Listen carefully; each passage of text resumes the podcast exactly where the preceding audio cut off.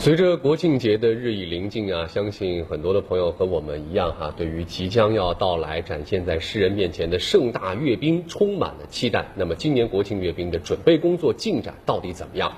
官兵们的训练生活又是什么样的呢？近日，央视派出了多路记者走进火热的阅兵训练场，探访受阅官兵的训练生活。接下来，就让我们跟随记者的镜头，先睹为快。这里是位于北京郊区的陆军某综合训练场，呃，它的占地呢近九千亩。平时啊，主要是为坦克射击和大型的比武考核提供基本的场地保障。呃，那么在今年的阅兵准备过程当中呢，呃，所有的徒步和地面装备方队就是在这里展开训练的。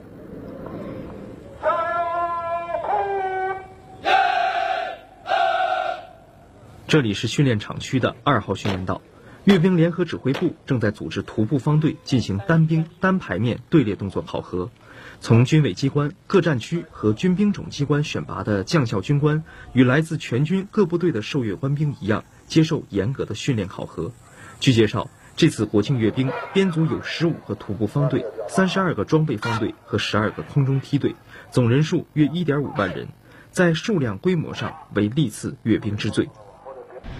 这次阅兵。有个明显的特点，就是方队数量多，抽组范围广，年龄跨度大，既覆盖了各军兵种部队和武警部队，还包括了科研院所、民兵预备役和文职人员，充分体现军改后新的力量构成。另外，将军与士兵同台受阅，展示的是新时代将军领兵打仗、练兵备战的风采风貌，和身先士卒、率先垂范的过硬作风。自一九四九年十月一号新中国成立以来，在天安门广场举行了十五次盛大阅兵。一定意义上讲，每次阅兵的编组样式和受阅装备都折射出人民军队的发展变化。据了解，今年的受阅装备近半数是全新亮相，主要反映了国防科技自主创新成果和现役国产主战武器装备的信息化水平。同时，在编组样式上也有了一定的变化。这次阅兵。是按照联合作战的特点要求，采取作战模块的方式进行编组，既包括了传统的陆、海、空等作战领域，也突出了信息作战、无人作战等新型作战领域，代表性非常强。一定程度上讲，是反映了党的十八大以来国防和军队建设取得的历史性成就，发生的历史性变革。是我军组织形态重塑重构后的一次集中亮相。这次阅兵除了数量规模和编组样式上的变化外，训练中方法也更加科学高效。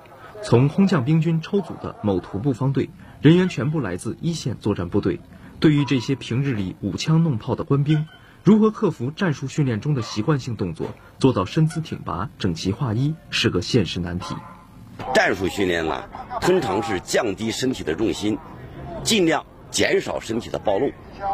通常啊，都是屈身前进，八字脚比较普遍。而阅兵训练，大方、威武，头线、枪线、手线和脚线必须得保持高度的一致。所以说呀，有些习惯性的动作，实际上它是相互矛盾的。坚持严格组训、注重科学师训，是今年阅兵训练的一个突出特点。记者在训练场注意到，为科学解决训练难题，测速仪、节拍器和影像技术被广泛运用到阅兵训练中来。官兵们借助新式的训练辅助器材，更加精准地校正单兵队列动作，提高单排面全方队的整齐度。训练中，我们广泛运用平板电脑、高清摄入机，为每个方队。每个排面的每个同志全程记录训练进程，及时发现解决问题，取得了很好的效果。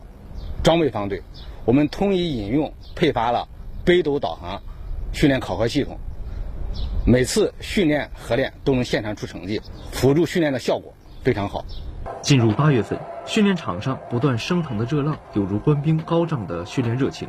为确保官兵的健康状况。医疗防疫队门诊组组长许巍每天带着他的医疗小组坚持在训练一线巡诊。许巍告诉记者，像他这样的小组在训练基地一共有九个。此外，阅兵联合指挥部还协调驻京部队医院和地方应急保障力量，构设了方队卫生所、兵站医疗防疫队和驻军医院三级医疗救治阶梯，为官兵施行二十四小时医疗备勤。我们组织医疗人员深入训练一线，实施全程伴随保障，抽组医疗专家，开展巡回诊疗和心理咨询服务。同时啊，我们还严把食品安全关口。对食品供应、加工等环节实施严格的检验检疫和留验制度，确保了受阅官兵饮食安全和身心健康。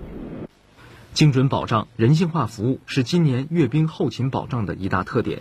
在阅兵连指的统一部署下，联勤保障兵站先期对参加阅兵任务的五十四个伙食单位进行全面走访，收集意见建议八十余条，并采取个性化预约订购的方式。每周提供三千种以上的主副食品供应，极大提高了受阅官兵的满意度。除此之外，阅兵连指还综合利用训练场区现有条件，对宿舍、食堂、浴室等生活设施加以完善，力求给大家提供一个舒适的生活环境。说到这一点，对于三次参加国庆阅兵任务的坦克方队队员丁辉来讲，感触颇深。一九九九年，我们住的是老式板房，各屋呢安了风扇。但是还是特别热。到了二零零九年啊，我们住的是新式的彩钢板房，各屋也装了空调，但隔音效果不是很好，隔壁打呼噜、说梦话也都听得见。今年啊，我们住的是制式营房，所有生活用具一应俱全。丁辉还告诉记者。阅兵连指统筹各级保障力量，采取军地融合与社会化服务相配套的后勤保障方式，在训练场区内配套建设了超市、银行、邮政、备装服务等服务保障机构，有效满足了官兵工作、训练、生活的多样化需求。同时，推出兵鲜健康食品、兵达精准配送和服装清洗熨烫、鞋靴修理保养服务等一系列人性化保障品牌，为大家营造出家一样的感觉。置身在训练场，我们可以真切地感受到一股澎湃的激情在涌动。那么，我们有理由相信，在国庆节那一天，呈现在世人面前的，必定是一场凝聚民族魂、提振强军志的精彩盛典。领导指挥方队是我军阅兵史上第一支由军委机关五大战区各军种和武警部队抽组指挥人员组成的方队，展示着军委总管、战区主战、军种主建的改革强军新格局，标志着我军联合作战体系实现了整体性重塑重构。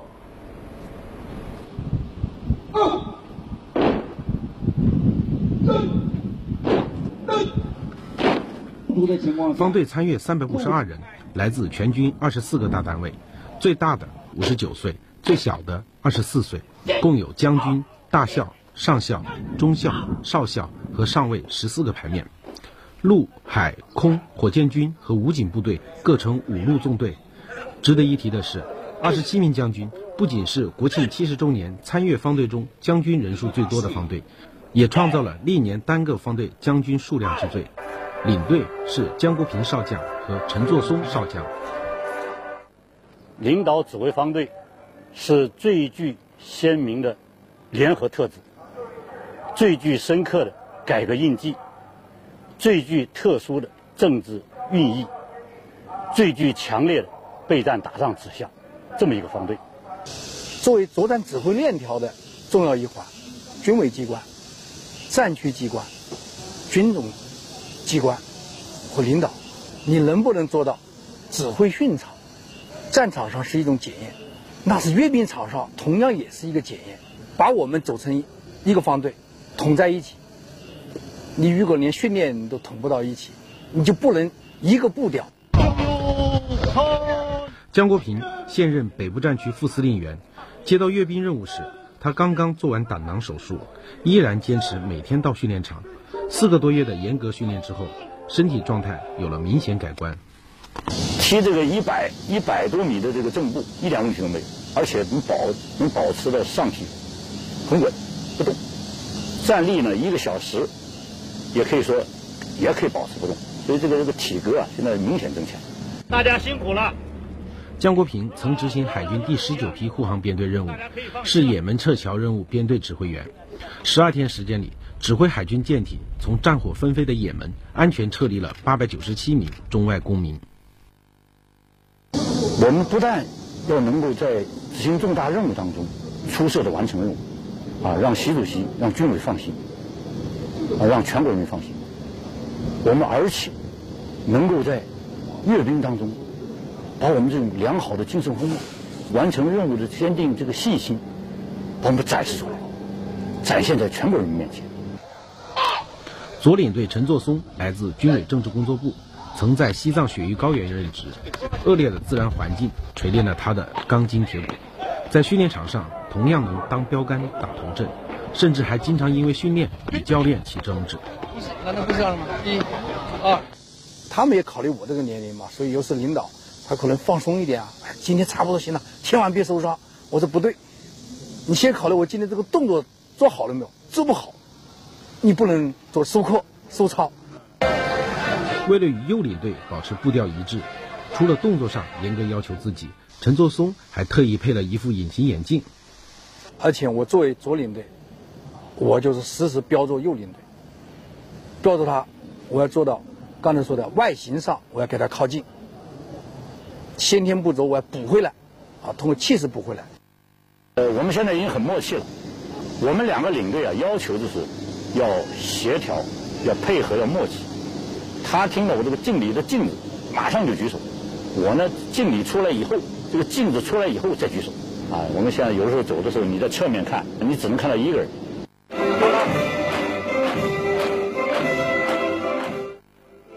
在这个方队，大多数中高级指挥员都历经多个岗位和重大军事任务的洗礼。宋波是武警黑龙江总队副司令员，长期在带兵一线。曾在九八松花江抗洪抢险任务中带领四十二名队员营救了七百五十一名受困群众，并因此获得抗洪抢险勇士荣誉称号。在五十年、六十年国庆大阅兵，作为全军英模代表，在天安门观礼台观看阅兵。那么这次呢，我要入列了，要走过天安门，要向党和人民、向习主席啊交上一个忠诚的军人的合格答卷。所以我跟别人讲，我说这是我人生当中啊，这个最大的幸福。从观礼台的嘉宾到受阅队员，宋波兴奋之余，还要克服身体上的病痛。来的时候是腰间盘，带着护腰来的。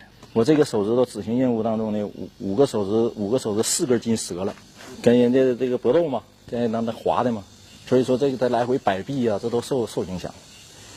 不服输的宋波并没有放弃，除了每天八小时的正常训练，他还在宿舍地板、墙面、椅子上画了各种标旗线。这个我在网上看的，人说这个治腰间盘效果最好。鼻子贴墙，啊，脚垫贴墙，嗯。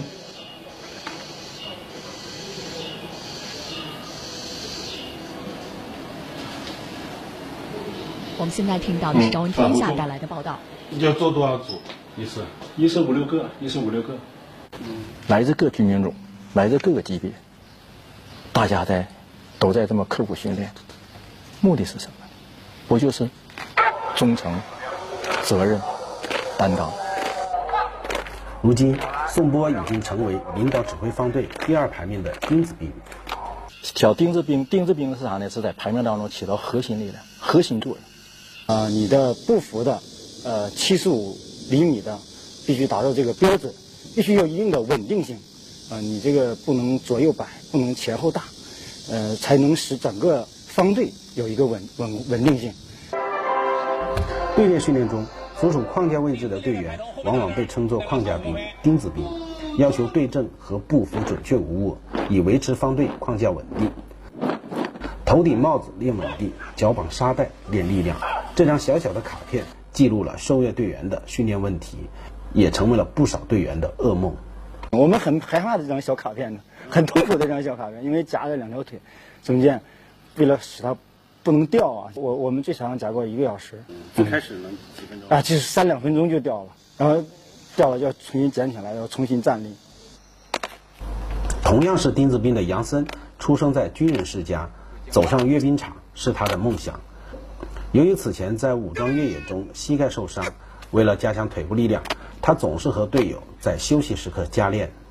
就是受了伤以后，腿部肌肉弱弱化了，然后就是绑着沙袋。我当时绑了一条腿上绑了个八斤的一个沙袋，基本上每天可能要踢个平均要踢个三公里左右。一个排面来自不同军种、不同战区的二十五个人要做到整齐划一，的确不是一件容易的事情。正步行进过程中，踢腿要求与地面保持三十公分的距离，刚开始的时候很难达到要求。不是他压不下去，当时教练员就说让我们在回寝室过后就自己去压，然后一个人躺在这个地上，然后一个人就坐在那个就是坐在他的那个脚面上。然后他就把这个相当于腰就弯下去，这样就不断的去压，去把这个脚尖压平，这样踢出正步更好看。谢胜桃所在的第十四排面是方队的最后一个排面，如果动作不规范、不标准，直接影响到整体效果。因为它是整个方队的底，如果你这个底没有走齐，比如说咱们的后臂如果没有摆好，如果是后臂不齐，那给别人整个。从外面一看，整个方队它就没有成方，它整个方队就不是一个方块，那走起来就特别不好看。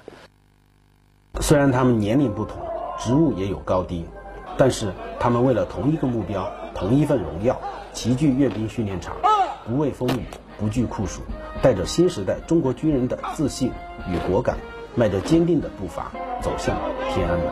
来面。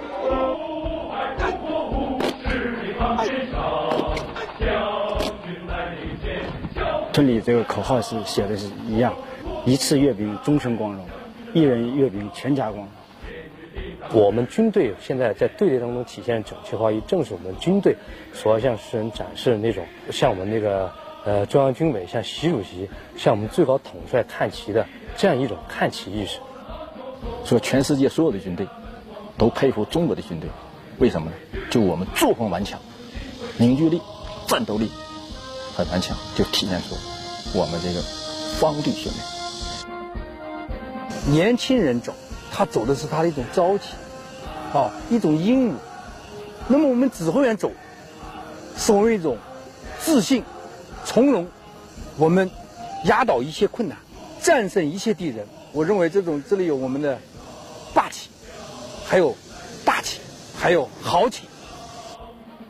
我们这个方队啊，这个出现以后啊。展示的是呢，改革重塑以后各级领导指挥机构的这个崭新面貌，反映的是啊，改革重塑后我们新时代大国军队竞逐世界一流的自信豪迈，彰显的是呢，人民军队不畏任何艰难挑战，坚定维护国家主权、安全和发展利益的决心意志和过硬实力。